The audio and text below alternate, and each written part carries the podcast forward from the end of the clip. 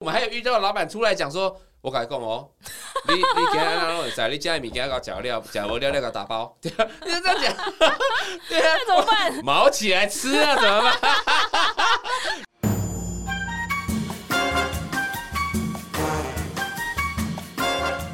美食界的真相就在这里，准备好与我们一起品味、探索并挖掘所有关于美食、餐厅和海鲜的秘辛吗？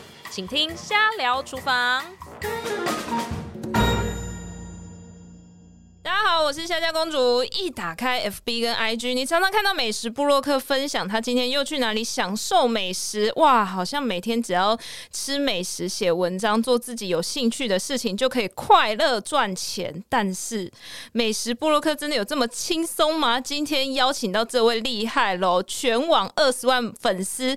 南台湾的美食称霸部落客姐妹淘甜美时光 Puma，今天要请 Puma 来跟我们分享美食部落客的秘辛，让我们来欢迎 Puma。好的，欢迎各位来到我们姐妹淘甜美时光线上的这个 Podcast 的分享哈。对，那我们今天有没有差点把这里当成自己的主场了没有？我们今天很荣幸能够受邀这个来我们这个瞎聊厨房这边跟大家分享一下一些些的经验呐哈。感谢虾虾啊，真的是差点要被抢走哈。好，我们就是话不多说，直接进入我们主题。最近很。热门蔡阿嘎被点名那个日本五家难吃的连锁餐厅，结果被网友言上。身为你的美食布洛克，有什么看法？身为这个呢，我相信呢，就是做这件事情应该都是没有很大。我们没有要听政治正确的话。对，总之呢，就是我我觉得这事情是这样啊。假设今天呃不具名的受访人士，我觉得是这样，就是今天如果我们呃有收钱，你有收钱嘛？那吃人嘴软，拿人手软嘛。所以你有收钱，你基本上不会太夸张。对，那他如果点名这样，他其实只是要做效果。我可以相信他一定是没有收钱，因为如果有收钱的话，店家就不会有反应了嘛。对对，如果今天收钱做负面效果。我是比较少见的，就比较少见过这一种，对对对，所以我我在猜应该是没有收钱。那既然没有收钱的话，其实大家要做什么是他的自由，只是可能在因为他本身是相当知名的人士嘛，所以做这个事情大家会有一点疑虑。不过我觉得应该都是为了效果啦，我觉得是为了效果，大家不用太认真看待这些事情。那你们会做吗？好，我们我们当然不会做啊，我们不会去攻击店家跟粉丝，我们不会制造纷争跟对立。关因为关键我们我们做这件事情其实很重要嘛，我们解决两个人的问题嘛。第一个我们。解决粉丝找不到餐厅，不知道去哪里吃的问题。第二个，我们解决店家找不到客户的问题，就这样。对，所以为了做这件事情，我们不可能跟他们交恶嘛。我们是发掘好的餐厅，让大家知道。OK，所以蔡阿嘎其实本身可能就是博眼球、冲流量。对，可能就是为了要让曝光。其实因为大家喜欢看嘛，各位，你你这样搞笑的东西大家都喜欢看。那如果今天他是为了注重效果，那可能因为一点点方向的迷失产生了这个状况，我觉得这个是。可以被接受的啦，这样。但是，但是如果真的，呃，因为那个你们的业主都是餐厅嘛，那如果真的不好吃怎么办？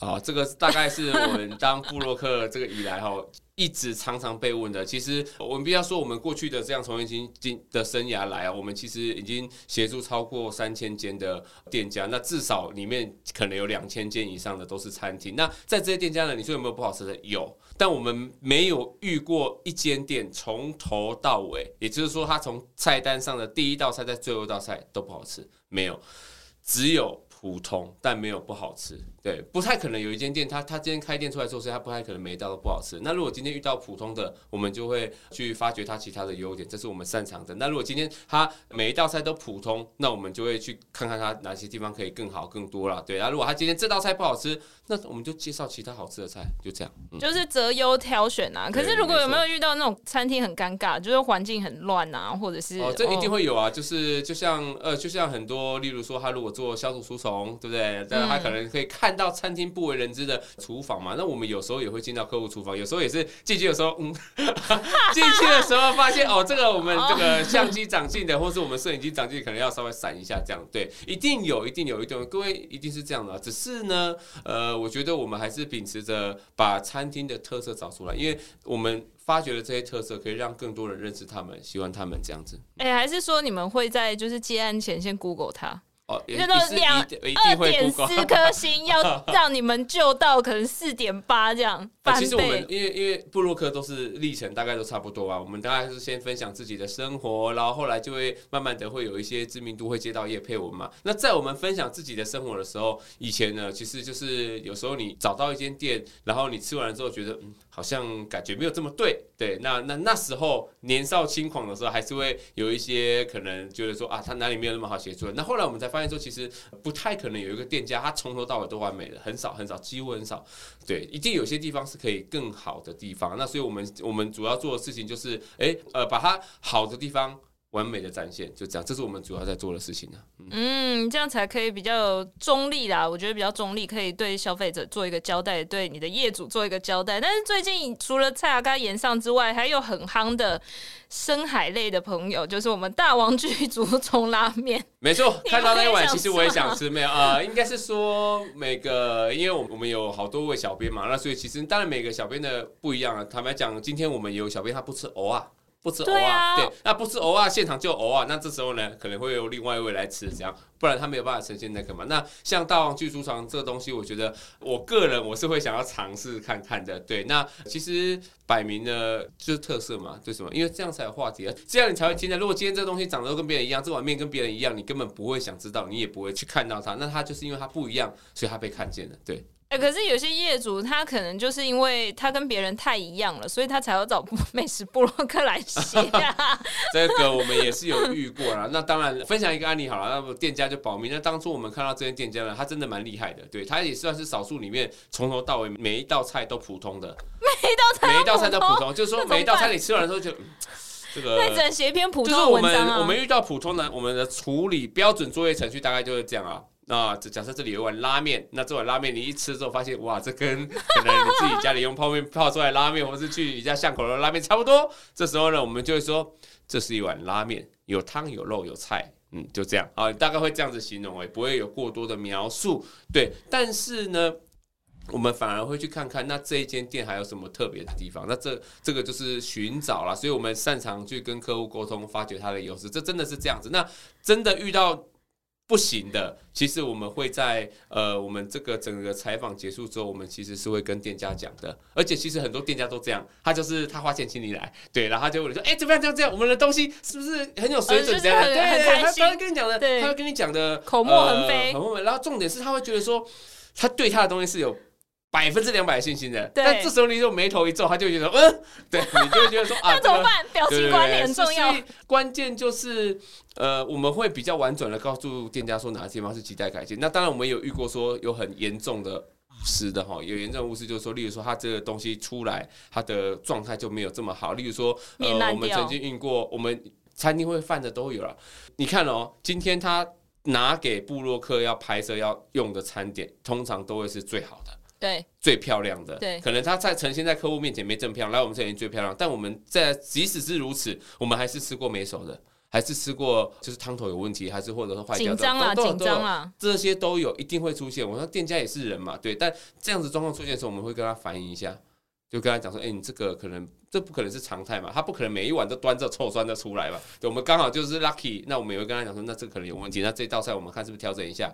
好，那这时候就会有一个很好的一个解决方式了。好，但应该这个还是少数啦，大部分的这个餐厅的表现应该都是很不错。当然，当然，当然的，特别是我，我觉得当布洛克的好处就是你吃之外，你会听到故事。这一碗鸡汤上来的时候，你喝一喝，它就鸡跟汤嘛，鸡的味道的汤。对，但他告诉你说，这碗汤熬了七七四十九个小时，而且我用的水是成。来自阿尔卑斯山的水，你就会发现，哇哦，这这汤喝起来特别的不一样。那你在工作中有没有遇到什么不可思议的食物？就是你有点惧怕，或者是它会吃起来味道怎么样？个人，我个人是没有啦，对。但是我们呃，我们整体的小编团队其实会惧怕芋头。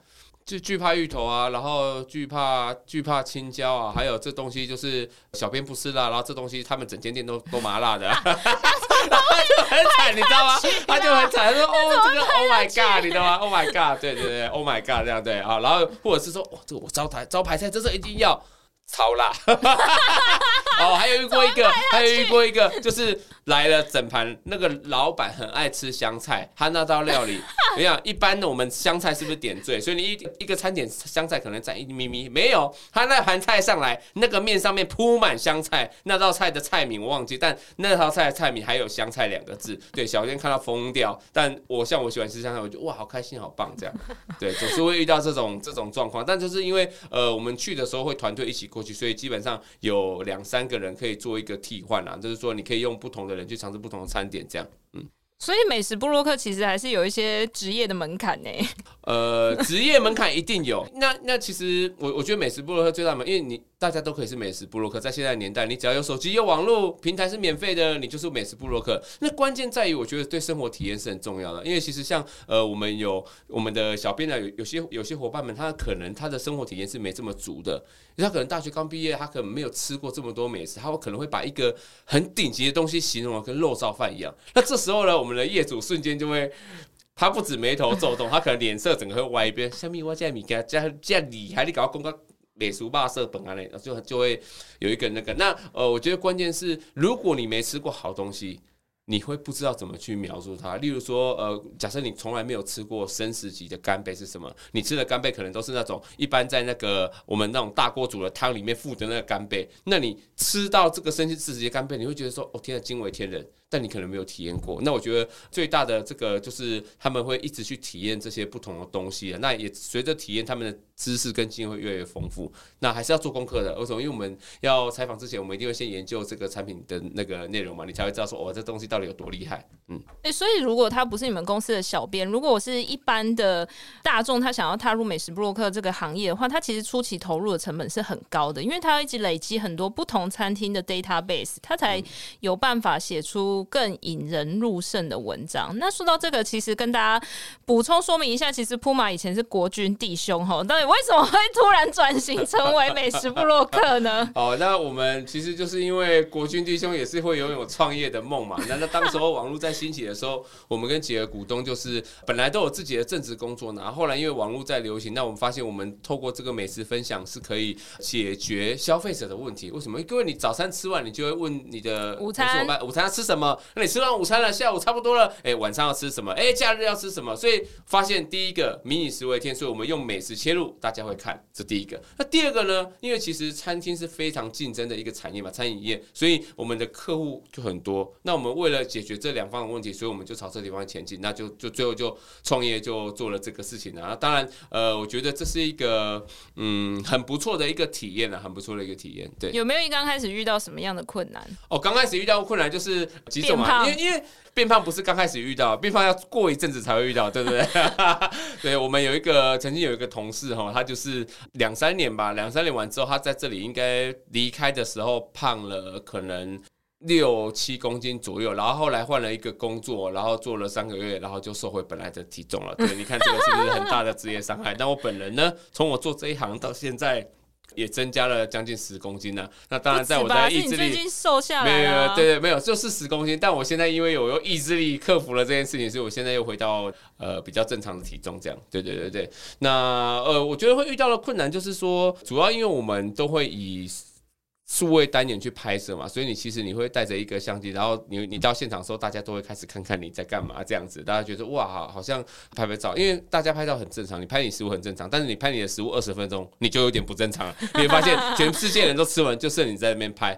对，那第二个当然是我们是很习惯吃冷菜冷饭的，对对对，因为因为东西上桌来弄到好了，假设今天我们一个七八道菜的菜肴这样上来，大概弄好可能要将近快一个小时。对，因为你还有一些细节嘛，你你不是只有拍环境。那你要拍里面的拍细节，这东西里面包着什么？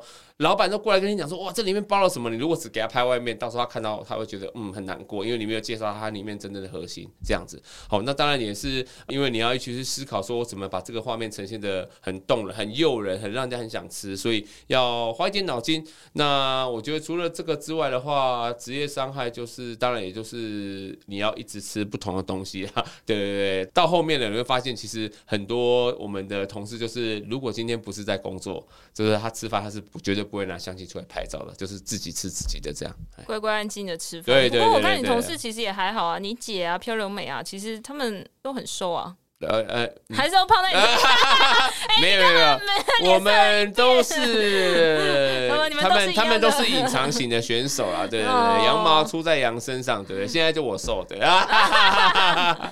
对啊，你你们就是一直要吃东西耶，他们也是很很很会吃，很能吃。呃，很会吃倒没有啦，很会吃，最会吃的就我而已啊。就是因为一般其实我们呃我们去的时候，其实也是会有一些店家有时候很热情哦，会一直招待。对，他会他他就是会跟你讲说我们要这些嘛。那当然我们会点一个适当的量，就是可以呈现文章的一个呃主要内容。但有时候店家真的会热情，哎，我这买没买黑买没黑买，还要一直端上来，那到时候会造成一些浪费。我觉得这可能是比较可惜的。但如果我在现场的话，我就会尽我百分之一百二的力量 把它全部扫光。对，呃，我们不喜欢浪费，对，所以这是为什么会有职业伤害。那时候有时候比较最硬的时候，就是一天三餐啊。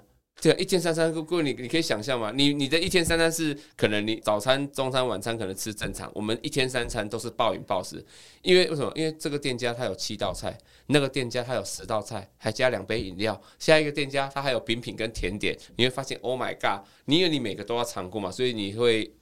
负荷很大，这样对，对。可是我觉得那应该是你们公司比较积极进取，或者是你们公司收的钱比较少，加速比较多，因为可能规模比较小的美食部落客可能没有这种。就是一天三三间店的这种，对，我们不是每天都都一天三间，但就是你有时候多的时候会这样嘛。那那其实现在最重要就是能够让生活跟工作结合的话，可能就是大概目前比较多我们的这些同业们他们切入的方式嘛。就是哎，反正我就是生活，那我也把我的生活分享给大家知道，所以他会去拍他吃的东西让大家知道。因为呃，发掘新店其实是以美食部落客，其实不止美食部落，各种的部落客都一样，发掘新的产品、新的服务、新的。店家都是我们兵家必争之地，所以你可以看到，如果哪些知名的店，他如果来高雄插旗，不用看，他一定会很多部落客或是网红会去采访他，关键是为了蹭热度，这样。对啊，因为如果大王巨足虫别人有吃到，你没吃到，那流量就是往那边跑啊。对，没错，没错，没错。但我相信应该没有很多人想要吃 大王巨足虫。哎，没有哎，我台北一个朋友美食布洛克马上就预约到，很厉害，很厉害。我们看他就是黑狗片啊，应该应该不是黑狗皮啊，应该是我我看它像了，但它应该不是黑狗皮啊。黑狗皮是一种海产，对对，虾菇的朋友。虾虾虾菇的朋友。黑沟是一条长长直直的，黑狗皮啊是扁扁的，就是那个德推路啊，海战车海战车。可是长得不太像啊，海战车比较宽啊，红色的，对不对？它比较呃，它而且它比较小只，它可能不是大王，它是小兵小兵巨足虫，对，小兵巨足虫，那个是大王巨足虫，对，比较大只。哎、欸，那其实每个人都可以当布洛克。你刚刚也有提到，那你觉得姐妹淘跟其他布洛克不一样的地方，就是他们做了什么事情啊？而且姐妹淘到现在其实也八年了，对？七八年了，哎，很厉害。没错，没错，没错。呃，不一样的事情就是第一个，呃，我觉得我们在就是做整个。采访拍摄这个过程，我们是有一个完整的一个 SOP 的制度啊，所以因为蛮多的部落客，他可能去他就只是跟客户使用他们的产品或服务就这样而已。但其实我们是会跟客户做一个深度的采访，因为我们从这当中去理清以及聚焦说他在市场上的优势是什么。那我们再把这些放到我们的文章里面，可以让客户更了解说，呃，这个地方有什么很棒的。你一定要尝尝的这个好，而且关键是它怎么来，因为永远都相信说，就是大家看到东西以外，如果你能够知道这东西来龙去脉，好，那其实你是会更想要吃这个。就是为什么呃很多地方它会流行说菜，好，可能像大陆那边它会流行说菜，因为我说给你听，你会知道这个菜的价值是什么，它真的一个技技术什么什么什么。就算厨师弄得很厉害，你最后只是看到它长的样子而已啊！我觉得这是第一个我们跟其他人不同的地方。那第二个，因为我们用的都是专业的摄影设备嘛，哈，专业摄影设备。那第三个呢？我觉得我们因为我们在高雄的在地性跟粉丝以及跟这个店家的在地性的连接是非常好的。我们帮这个粉丝以及帮店主跟大家串接好了五百家以上的这个店餐厅跟店家。好，关键是什么？让他们到处都可以享用像这样子的一个专属的 VIP 服务，这是我们比较不一样的地方了，嗯，还有一个好补充一下，还有一个就是。除了餐饮之外，我们跨足了蛮多产业，因为我们大概七成是餐饮的客户嘛，那我们剩下的三成是跨足蛮多种。因为很多的网红跟布鲁克，他们可能只会锁定某一种单一的这个产业别，就钻研在那边。但因为其实我们因为呃同事也比较多，那我们做的比较广，我们发现说，哎、欸，其实很多地方都还可以有不同的一个采访跟报道，所以我们就跨足比较多了。这样哦，我知道这个这个有点小剧透，我们可以等一下最后再聊哈。我刚刚突然想到一个事情哈，就是。刚刚除了讲到职业伤害是变胖之外，你知道就是喜欢的东西啊，碰久了，其实你也会咸，也会腻啊。那你有没有这种状况？就是 哎、我平常工作都很热情，在这个食物世界里面，但是我跟朋友吃饭，但是我真的不知道我这气话写这个访纲什么意思，因为就我跟我跟普马的认识，他私底下对食物非常有热情。对，你这个是不是 ChatGPT 写的？你这是 ChatGPT 写的吗？那你的同事呢？你的同事呢？哎、呃欸，我我我觉得我觉得每个人是不太一样，因为像我我刚刚讲过，我们其实有很多不同的产品线嘛，对啊，所以像美妆的就绝对不会轮到我了，你懂我意思吗？就是我们我们公司的主要主要的不是啊，但是食物呢？因为我刚刚我前天有一个朋友，他之前在开一个美式餐厅，他就请一个高雄一个布洛克去去写，然后那个布洛克就点了一大桌的菜，然后美式餐厅的分量每一道都很多嘛，嗯、他就这样揪一咪咪，揪一咪咪，每一个东西就一咪咪，可能一口都不到。然后第一，我朋友是老板，他看的有点美送，嗯、就是觉得哎。欸是怎样？是瞧不起我们家的菜吗？虽然我有付钱给你，但也没必要这样嘛。然后因为每一口都每一道菜都只点一点点，所以就会问说：那要不要打包？也不要。那那盘菜要怎么办？你看这个就是对食物好像比较没有热情的展现、欸。我大概可以有几百个经验可以拿来分享，因为我们遇到一定是这样嘛。就这前面有讲过这个这个话题嘛。是这为什么我们其实我们会控制拍摄的菜色？你看一家餐厅少说了，一家餐厅少说最少都十几道菜。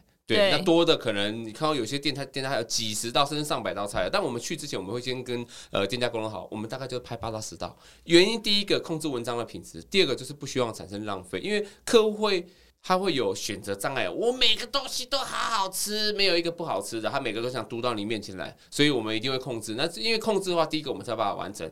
那第二个就是刚刚讲的，我们。不可能每道菜都吃啊！你一定是每道菜只会吃一点。那我们采访的团队可能会有两个、三个到四个不等，所以你在采访的过程当中，四个人可以吃的大概八到十道菜是差不多。对，那如果有时候可能我们今天去的人比较少，会产生一些浪费的。我们最常做的就是我们只会用一点点，然后这时候我们会跟老板说，这个他可以拿去提供给他的那个员工。员工吃嘛，就是员工餐，因为我们也是一样，就正常可能用公筷母筷夹的这样子，可以提供员工餐，这是第第一个。那最后一个是为什么我们不打包？其实是有有这是有原因的嘛。哦，你们不打包吗？美食部落客都不打包？不是每个美食部落客不打，但我们不打包。嗯，我们不打包的原因是因为。店家会用其他的心态来考量这件事情吗？什么意思？就是假设你今天点二十道菜，嗯，然后呢，你最后只能吃五道。哦，他想说他，他会觉得说你是来骗的，对。对，但我们不是，我们我们有限就只能吃这么多，我真的没有办法 handle 这些，所以我们就是。八到十道菜控制好，然后我们就不打包，对，那，一定会浪费。但我们就是从开始创立至今到现在，我们就是维持这个。那你刚刚讲的我没遇过啊，老板就会讲说，你是不是看我的东西不清楚？对啊，对啊。所以这个在事前，我们说我们采访前置的做的这些准备，都会先跟那个，就是跟店家沟通过了。对，我们是不打包，但我们会控制大概八到十道菜，它一定可能或多或少会产生一些些浪费，但绝对不会有那种。超级浪费，曾经也有过了，但我们就是赶快跟他讲，我们拍完马上就跟他讲说，这个你可以提供给员工餐，你可以收起来，我们没有使用，大概是这样。嗯，你们一刚开始创业就知道这件事吗？还是就是一直修正、啊呃、磨磨合合啊？不过我们创业开始就没有打包是真的，对，哦、就是一开始就没有在做打包这个行为，那只是一定会遇到那个老板，他就盛情难却。我们还有遇到老板出来讲说。我跟你讲哦，你你今天哪弄会使？你家的物件搞假料，假物料料给打包，对啊，你就这样讲，对啊，那怎么办？毛起来吃啊，怎么办？对，有我在哦，吃的没有了。其实我我也没办法吃太多了，就是当然我可以吃的比我同事多，尽力啊，尽力了。我们尽量不浪费，这样，对对对对对。哇，果然布洛克水很深诶，这是我之前不知道的事情，原来都不打包。对对对，不过有嗯，可能有些人会打包，但不知道每每个每个布洛克的可能大家工作风格可能会不太一样。对对对对，嗯。那高雄高雄光超高雄的餐厅，你们就写过有没有五千家啊？哦五千家可能没有，但绝对是一两千家，可能一定有，一定有，一定超过两千家，一定超过。开开关关，开开关关，加起来。我们还遇过同一个点开了，说再关了，再开另外一间店。这种也有遇过，对对对。风水不好吧？呃，没有啦，就是你知道餐饮业的变动是很快速，有时候。我们也遇过那个店生意非常非常非常好，到时候也消失了。你你也不知道很好也消失哦。对对，所以啊，那时候就排队排队排队名店了。但因为开餐厅的关键，其实哦，我们接触了这么多餐饮，其实开餐厅的关键，有时候你生意生意好，但你的成本、你的毛利没有控制好，你的餐饮的食材比例的成本没有控制好，你最终还是会走向关门这一途啊。关键不是生意好，关键是你前面在就是你怎么去配比这个公司，就是餐厅的营运啊，这样。那你写过哪个类型的最多？譬如说火锅啊，还是烧肉，还是热炒？因为我们的大本营、大战场是在高雄嘛，你知道高雄人就是最爱吃火锅，所以我们火锅的比例是非常高的哈。我们曾因为我们一直都有在计算我们客户火锅可能有将近快五成哦，大间小间大间小间加。加起来真的可能有将近五成，太多，真的火锅火锅客户非常非常多，真的假的？哦，难怪哦，你们之前有协办那个高雄市政府的那个锅王比赛，对，就是我们呃，我们受高雄市政府观光局的邀请嘛，我们担任过肉燥饭节、火锅节、冰品节，以及年八月准备要来的奶茶节，我们都是受邀的网红布洛克的评审代表。还有什么节是可以办的？大王剧组重写，小王剧组这个可能没有哦。那呃，还有啊，之前有评比那有那个老店啊，就是五十年以上老店。那今年呢，剧透一下，除了八月要来的奶茶节，应该还会有一个汉堡节。对对对，到时候就敬请期待。对对对，高雄的汉堡有很多吗？一定比你想象中。你知道高雄大大小小餐厅加起来可能将近一万家。